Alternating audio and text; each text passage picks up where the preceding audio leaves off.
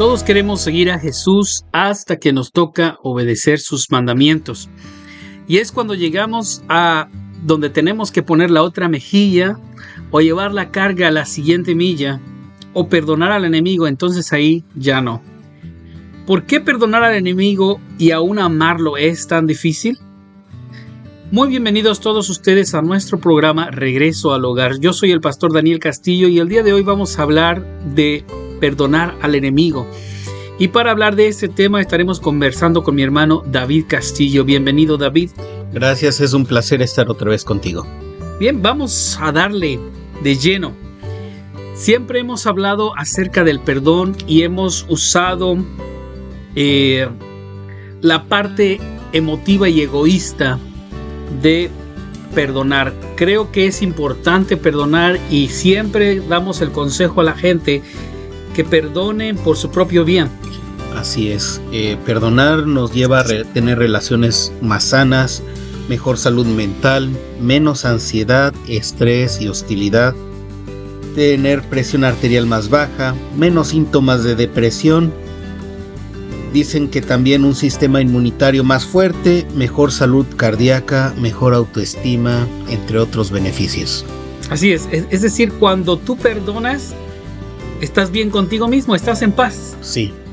Entonces, eh, es, es, bueno perdonar, es de beneficio para perdonar. Ajá. Pero decíamos siempre, esta es la parte eh, egoísta del perdón, porque esos son mis beneficios eh, que voy a obtener si yo perdono a los que me han hecho daño. Ahora, casi siempre también hablamos de perdonar a aquellas personas en nuestra familia, en nuestro hogar que nos han causado daño, en nuestro alrededor, en nuestro ambiente de trabajo, eh, en nuestra escuela.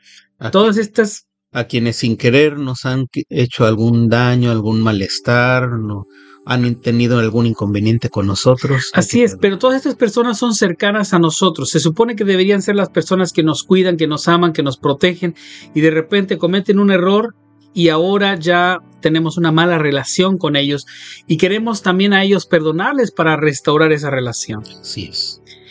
Pero cuando vemos eh, las enseñanzas de nuestro Señor Jesucristo, no está hablando de nuestros familiares, de nuestros amigos con los que nos peleamos, está hablando de perdonar al enemigo.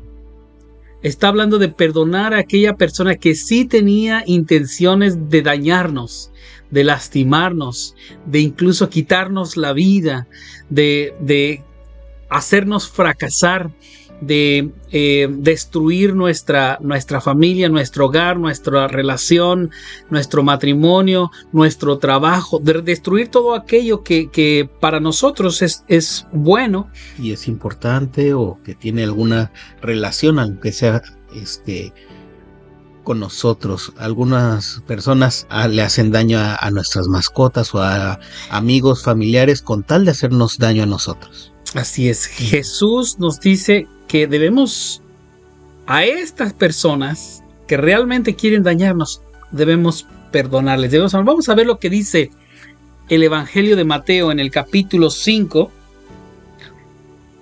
Y, y vamos a darnos cuenta que los mandamientos de nuestro Señor Jesucristo ya llevan el cristianismo a otro nivel. Vamos a ver que eh, hoy en día, si yo le pregunto a cualquier cristiano si ha cumplido con los diez mandamientos, generalmente me van a decir no. Alguna vez he fallado, no cumplo con los diez mandamientos. Y es difícil, la gente me va a decir, es, es que no es fácil cumplir con los diez mandamientos. Pero en el tiempo de Jesús existían todas estas personas que cumplían con los mandamientos. Entre ellos estaban los fariseos, que, su trabajo era cumplir con la ley. Y a veces llevaban un poquito más los mandamientos, este, los ah, complicaban o los explicaban de una forma para tratar de llegar a cumplirlos con mejor entendimiento tal vez. Sí. Y bueno, vemos que no eran solo ellos los fariseos. Por ejemplo, está el joven rico que viene delante de Jesús y le pregunta, Maestro bueno, ¿qué he de hacer para heredar la vida eterna? Y Jesús le dice, ¿conoce los mandamientos? Y dice, sí, y todos ellos los he cumplido desde mi juventud. ¿Sí? Eh, así es que no solamente eran los fariseos, pero parece que varias personas judías en el tiempo de Jesús se dedicaban a cumplir los mandamientos. Ahora, en el Sermón del Monte, Jesús toma muchos de estos mandamientos y los lleva a otro nivel. No es cumplir por cumplir, hay que realmente cumplirlos desde el propósito original y desde el corazón. Así es que empieza él a decirles, por ejemplo, eh, no matarás, eh, eso ustedes escucharon, no matarás, y él les dice, cualquiera que mate es culpable de juicio, pero yo os digo que cualquiera que se enoje contra su hermano será culpable de juicio. Mm. O sea que lleva este mandamiento y lo hace todavía más complicado. ¿verdad? Sí. Les dice, ustedes escucharon que fue dicho, no cometerás adulterio. Esos son los mandamientos de los diez mandamientos. Y él les dice, yo los digo, cualquiera que mira a una mujer para codiciarla ya adulteró con, eh, con ella en su corazón. Y así sucesivamente él les va diciendo cómo no es suficiente con simplemente cumplir estos diez mandamientos, pero hay que tener todavía una moral mucho más elevada. Así es que ahí en Mateo 5, versículo 38, vamos a ver acerca de los enemigos. Dice, oíste, oísteis que fue dicho ojo por ojo y diente por diente, pero yo os digo, no resistáis al que es malo. Antes, a cualquiera que te hiera en la mejilla derecha, vuélvele también la otra.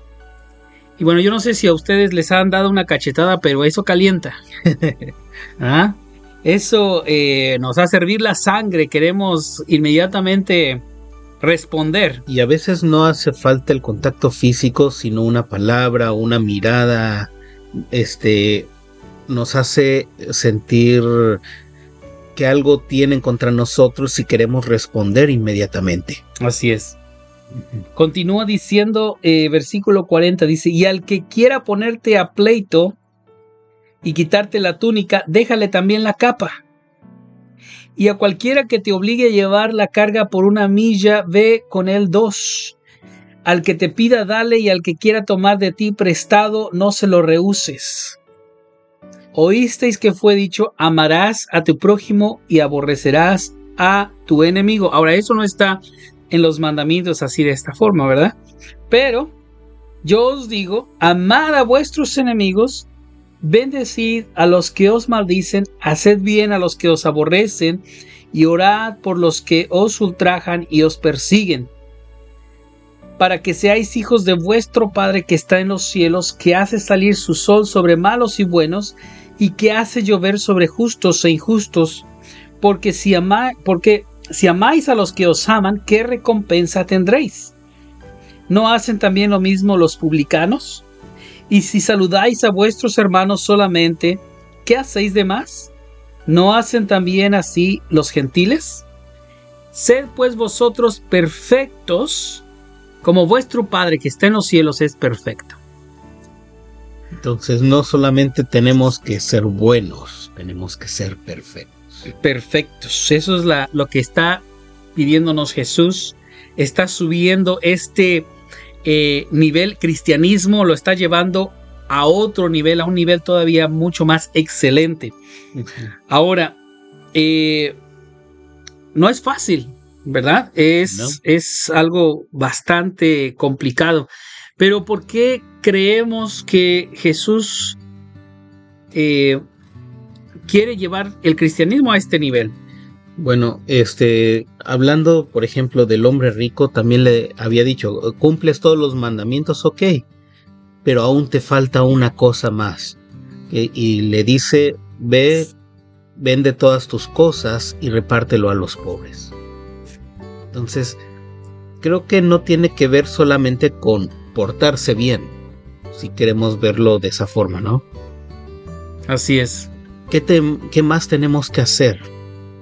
Sí, yo les digo muchas veces a las personas, eh, muchos de estos mandamientos los cumples simplemente estando en coma. Porque no mientes, no matas, no robas, estás, en coma, estás cumpliendo con los mandamientos. ¿Sí? Pero lo que Jesús nos está diciendo es qué hay en tu corazón. ¿Sí? Y cuando vemos en nuestro corazón y vemos que es egoísta y que todo lo estoy haciendo para mí, para mí, para mí, y Jesús me dice, ya es suficiente de ti, vende todo lo que tienes y dalo a los pobres, es, empieza a mirar con amor a aquellos que están a tu alrededor. Y Jesús incluye en este caso a los enemigos. ¿Por qué será que Dios ama aún a los enemigos? Fíjense muy bien, una de las cosas que Jesús nos pide es que oremos por ellos. Yo creo que la razón por la que Jesús nos pide que oremos por nuestros enemigos es porque justamente aquellos que han dañado a los hijos de Dios van a recibir el pago. Sí. Tenemos un texto ahí en Romanos eh, capítulo 12 o 14. Versículo 12, perdón. 12, versículo 19 al 21. Si nos haces favor, David, claro. de compartir este texto de Romanos capítulo 12 y vamos a ver qué es lo que, qué es lo que pasa con aquellos enemigos nuestros, aquellos que nos causan daño, que causan daño a los hijos de Dios. Sí, dice, no os venguéis vosotros mismos, amados míos, sino dejad lugar a la ira de Dios, porque escrito está, mía es la venganza, yo pagaré, dice el Señor.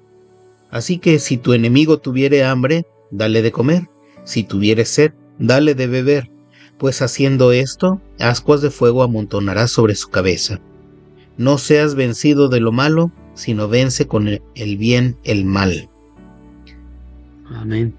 Bien, varias cosas. Una que quiero comentar aquí es esta historia que escuché de un pastor alguna vez que nos contaba, y no sé qué tan cierta sea esta historia, si es solamente una ilustración bíblica o si es una historia real, pero se dice que hubo unos misioneros que fueron a, a compartir el Evangelio en una tribu eh, y pues se hicieron cristianos estos, estos, eh, esta gente. Y los misioneros los dejaron, eh, empezaron a estudiar la Biblia, empezaron a, aprender. Y regresan los misioneros y se dan cuenta que estos, que estos hombres y mujeres de esta tribu tienen a sus enemigos amarrados y los están llenando de comida y de agua, los tienen ahogándose casi de comida y ya tienen las ascuas de fuego a un lado ya listas para echárselas sobre las cabezas a sus enemigos. Y dice, no, no, no, esto no es lo que quería decir Dios en la palabra. Es solamente si tiene hambre, dale de comer. Solamente si tiene sed, dale de beber. Y Él se encargará de que, de que les avergüence, ¿verdad? El haberte causado daño. Ahora, eh, la otra cosa que quería decir sobre este texto es la Biblia misma en Hebreos nos dice, horrenda cosa es caer en manos del Dios vivo. La venganza que está hablando aquí Dios es una cosa terrible, que no se la deseamos ahora sí que ni a nuestro peor enemigo. Y eh, la única forma que podemos nosotros eh, pedir por ellos, o que debiéramos pedir por ellos, es como Esteban. Esteban siguiendo los pasos de Jesús. Jesús cuando estaba en la cruz eh, oró al Padre diciendo perdónalos porque no saben lo que hacen, perdonando así a sus enemigos quienes estaban por crucificarlo. Ah, en este caso Esteban, eh, cuando van a apedrearlo, le dice a, nuestro Señor, no les, tomes, no les tomes en cuenta este pecado. Sí. Eh, y bueno, creo yo que esta es la forma en que nosotros evitamos la dureza de esta venganza de Dios sobre los que nos han causado el daño. Y creo que podemos ver en las escrituras que esto se repite desde antes. En la historia de Jonás, el propósito de Jonás era predicar este la salvación. bueno, e, él quería la destrucción de, Nínive, ¿no? Entonces, de Nínive, que era el, los, el pueblo que en ese momento tenía sometido al pueblo de Israel. Eran sus enemigos directamente. Así es. Pero Dios quería que ese pueblo se convirtiera a él y se y recapacitara que para poderlos perdonar. Exactamente. Y la predicación de Jonás era arrepiéntanse, bueno, parte, pero lo que él predicaba era, esta ciudad va a ser destruida en 40 días. Así es. Entonces era lo que él predicaba y era lo que él esperaba, Sí. que esta gente no se iba a arrepentir, ¿verdad? Pero el propósito de Dios era el, Rescatar. el rescate de esa gente.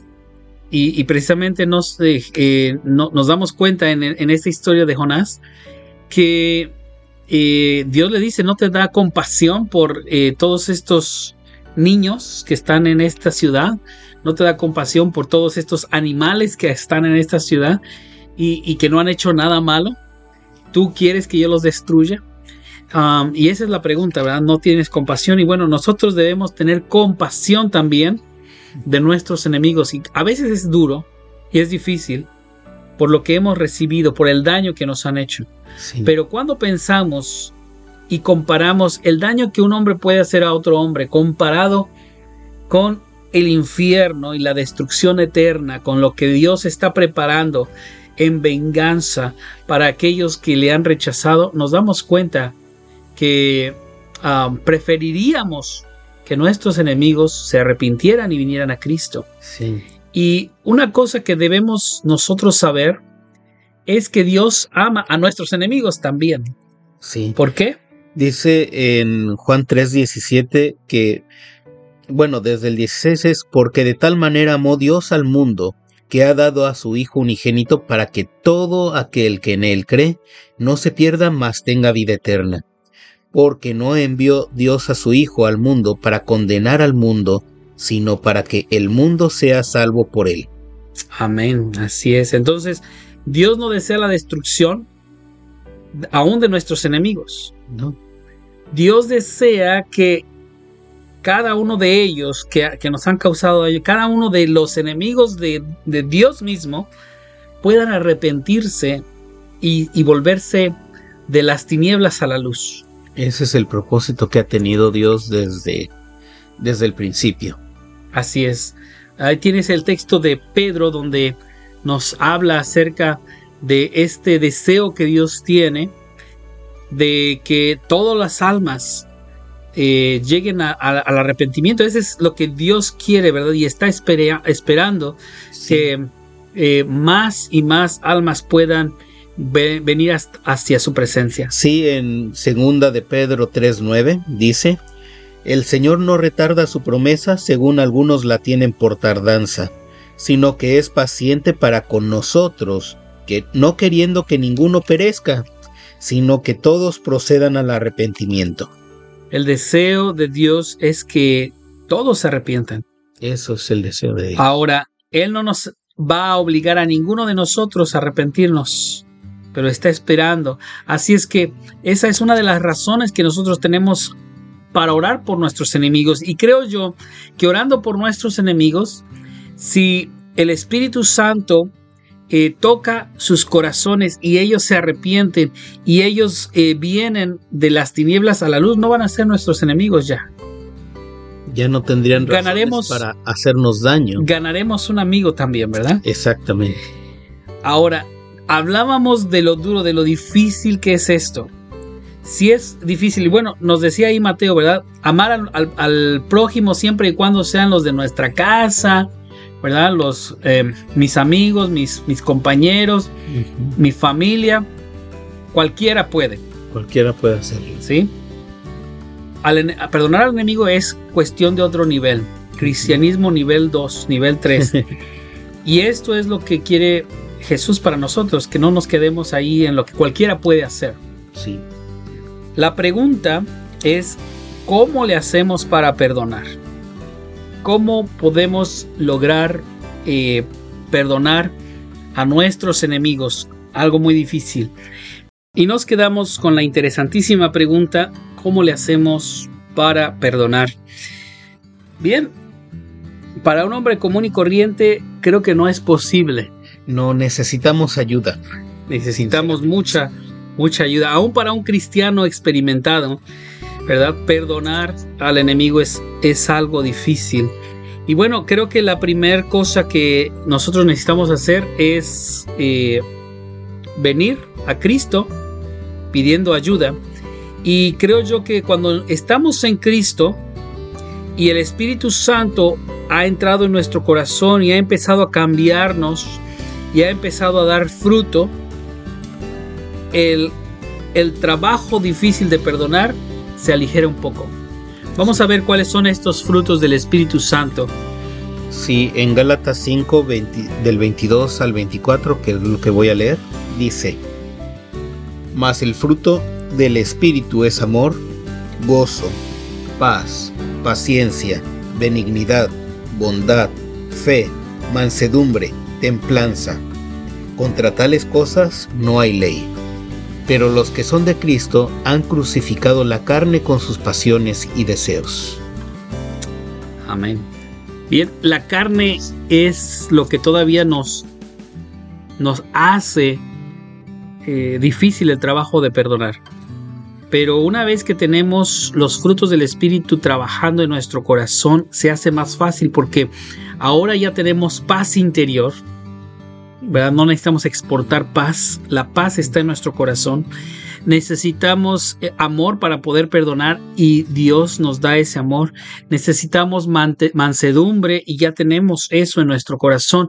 Todos estos frutos trabajan para que nosotros eh, tengamos la facilidad de perdonar. Sí. No es completamente fácil, pero esos frutos nos ayudan a que esto sea un poco más fácil. Sí.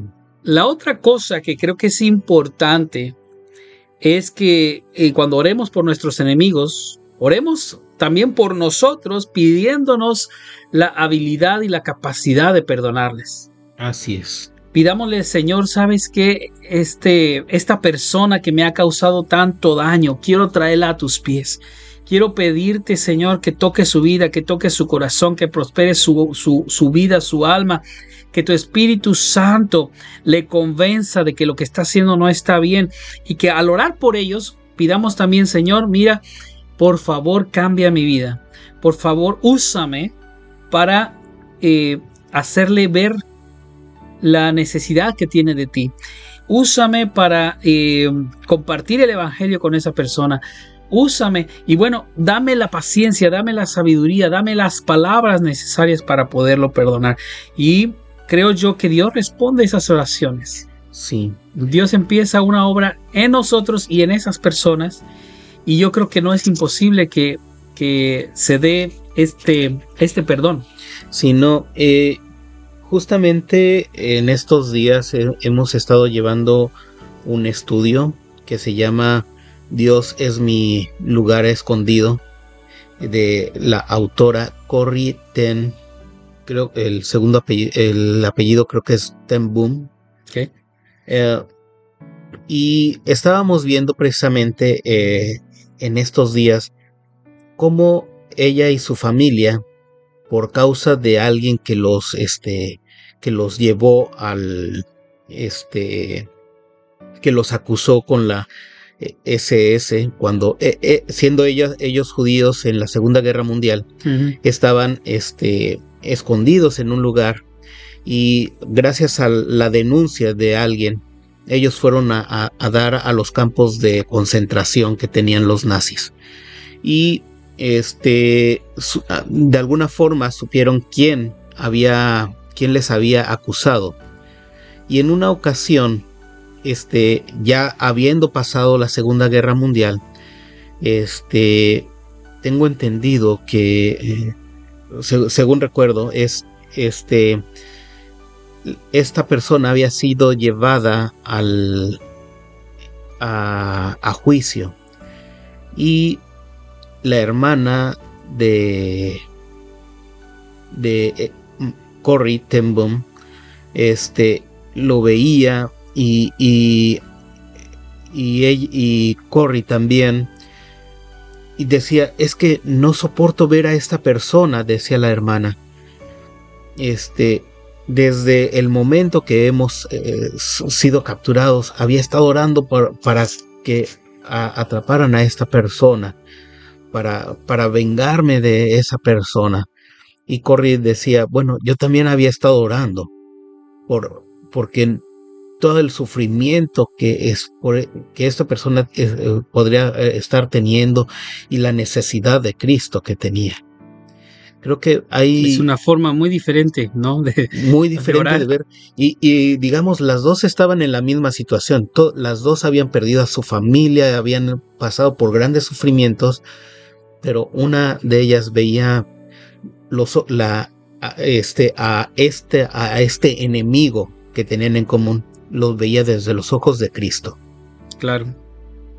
Y bueno, ese es el objetivo, ¿no? Que nosotros crezcamos espiritualmente a tal estatura que podamos ver a las personas que nos rodean a través de los ojos de Cristo, sean nuestros amigos, nuestros familiares, nuestros vecinos o sean nuestros enemigos, que, pudiéramos cada uno de nosotros eh, tener la mente y el corazón de Cristo al ver a estas personas y desearles lo mejor en la vida. ¿Verdad? Y no solamente en esta vida, sino en la, vida eterna. Y eso es, digamos, eh, lo más importante, creo yo, de, este, de este perdón.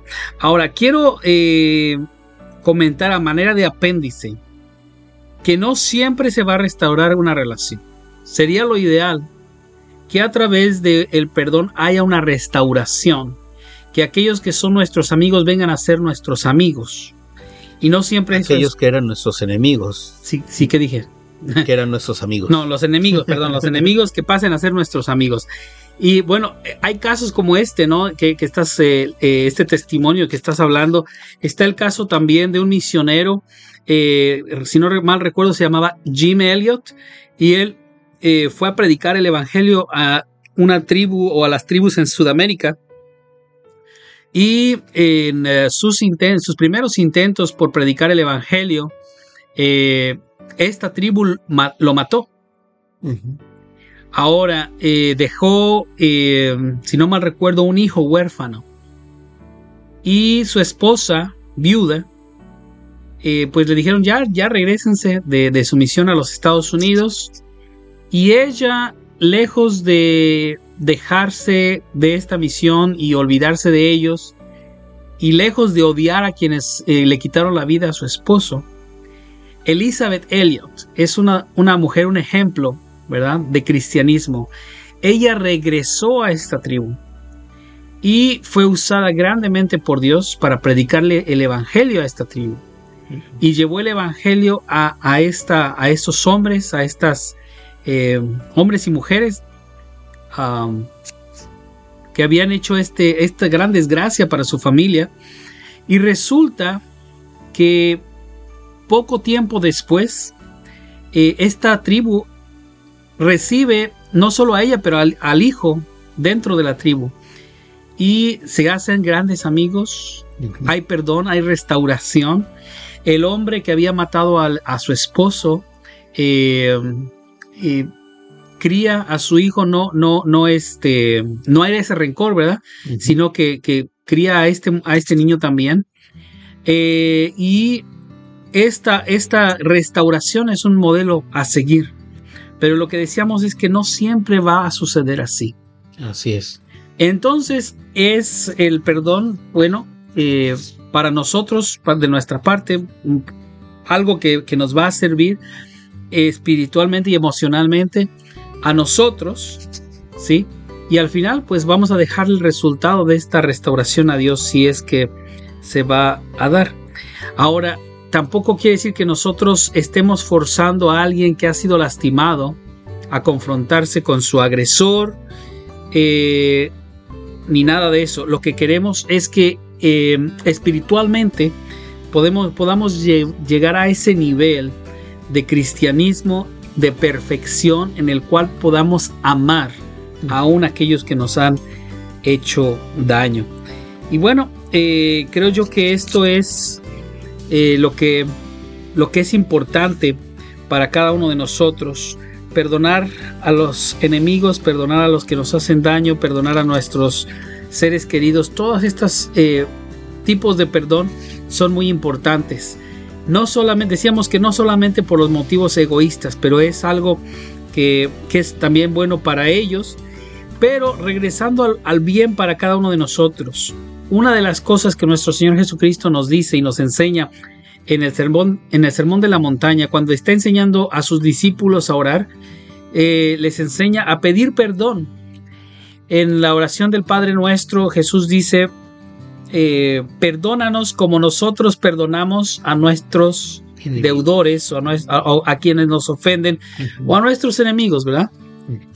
Ah, y termina diciendo después de la oración, porque si nosotros no perdonamos a quienes nos ofenden, tampoco vuestro Padre Celestial os perdonará vuestras ofensas. Entonces, vemos que no solamente el beneficio es emocional o em, y, es espiritual, pero es espiritual a otro, a otro punto para nosotros.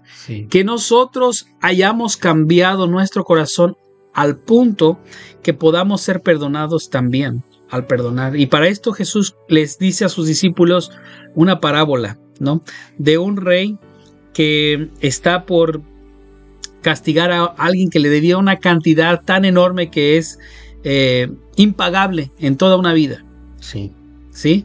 Y le iba a dar eh, su, su, merecido castigo, lo iba a, tomar preso, iba a tomar a sus, sus hijos, su esposa, sus bienes y todo para cobrarse esa deuda.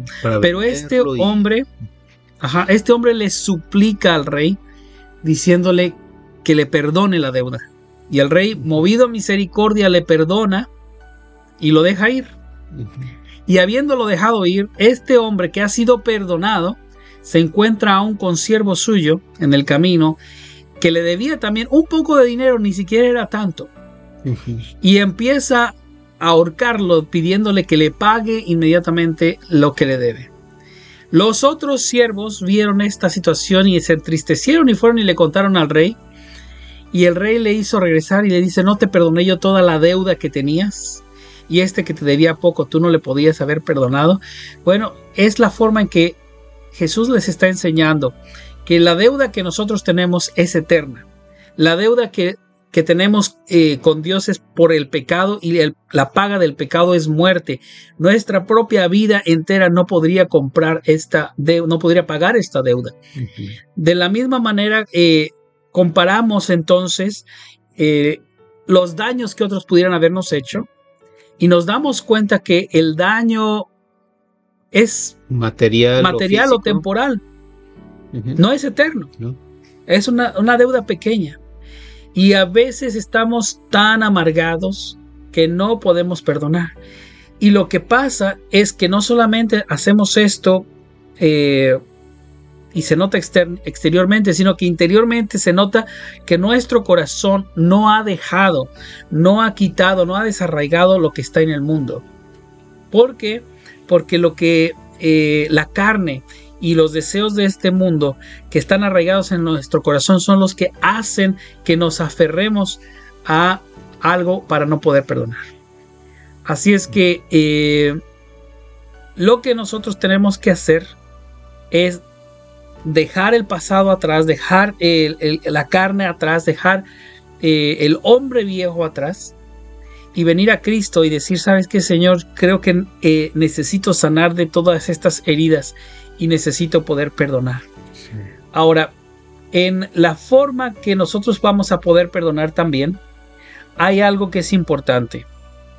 Y eh, nosotros tenemos que poder cuantificar ese daño que hemos recibido, lo que el enemigo nos ha hecho.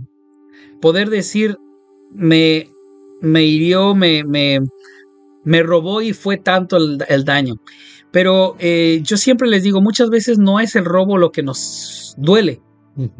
Si alguien nos robó algo, nos duele la vulnerabilidad que sentimos el que se hayan aprovechado de nosotros, el que nos hayan hecho sentir inferiores porque e impotentes porque no pudimos eh, retener o defendernos de aquello que nos robaron. Entonces, todas esas cosas son lo que estamos acumulando en el corazón y tenemos que poder decir esto es lo que me está causando. Y para nosotros poder perdonar, decir esto que me estás, que me has quitado, no solamente lo material, pero lo espiritual y lo, y lo moral, eh, aquí está, este esto es lo que cuesta y te lo voy a regalar. El daño que me hiciste, el miedo que me hiciste sentir, el dolor en mi corazón, eh, el costo mm, físico y material de las cosas. Aquí está, esto es lo que cuesta y esto es lo que te estoy regalando. Y entregarlo.